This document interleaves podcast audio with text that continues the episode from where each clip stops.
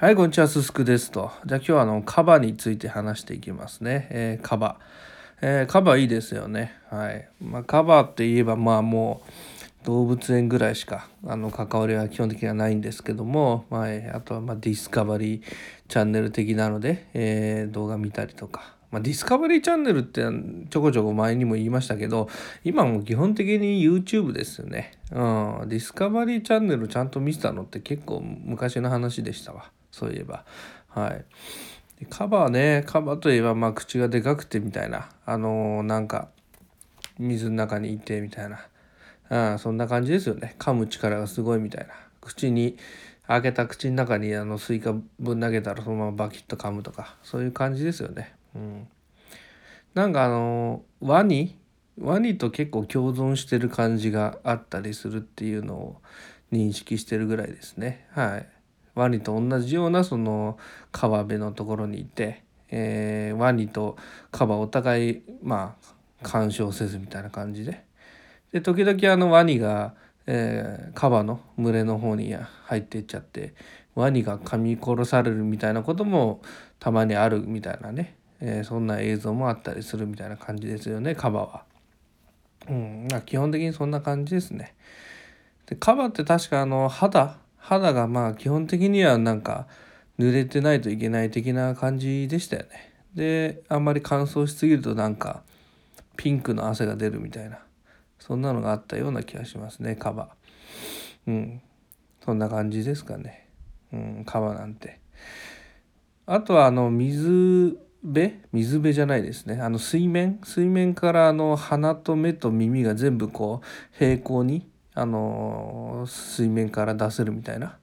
ほんのもう何ですか？5センチぐらいあの鼻顔出すだけで鼻と目と耳が全部出ちゃうみたいな。うん、で体全部沈ましとけるみたいな感じの機能を持ってますよね。うん、だけどなんかアフリカ？アフリカとかどっかだとあれですよね。なんか年間に何人かカバに食い殺されてるとかそんな話も聞いたりするんでまあまあ結構凶暴みたいですけどね。で結構意外と本気出すと早いみたいな感じで。はい。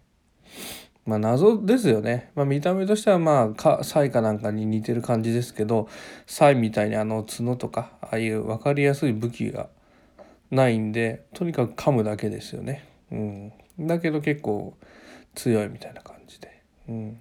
もともとがそのんどっから派生して進化したかとか分かんないですけどねあのサイとかゾウとかカバとか、うん、まあでもまあでかいでかい感じで英語でヒポポトマスみたいな感じですよね。うん、あのキンダーキンダーのあのカバのチョコレートみたいなのありますよね。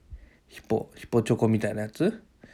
5個入りみたいな。1個100円ぐらいだから5600円みたいな感じのあの赤と白のパッケージの。あれが結構美味しいですよね。中がクリーミーな感じのチョコで。なんか外にプチプチついてたのか忘れましたけど。うん。結構うまいですよね。あのチョコレートが。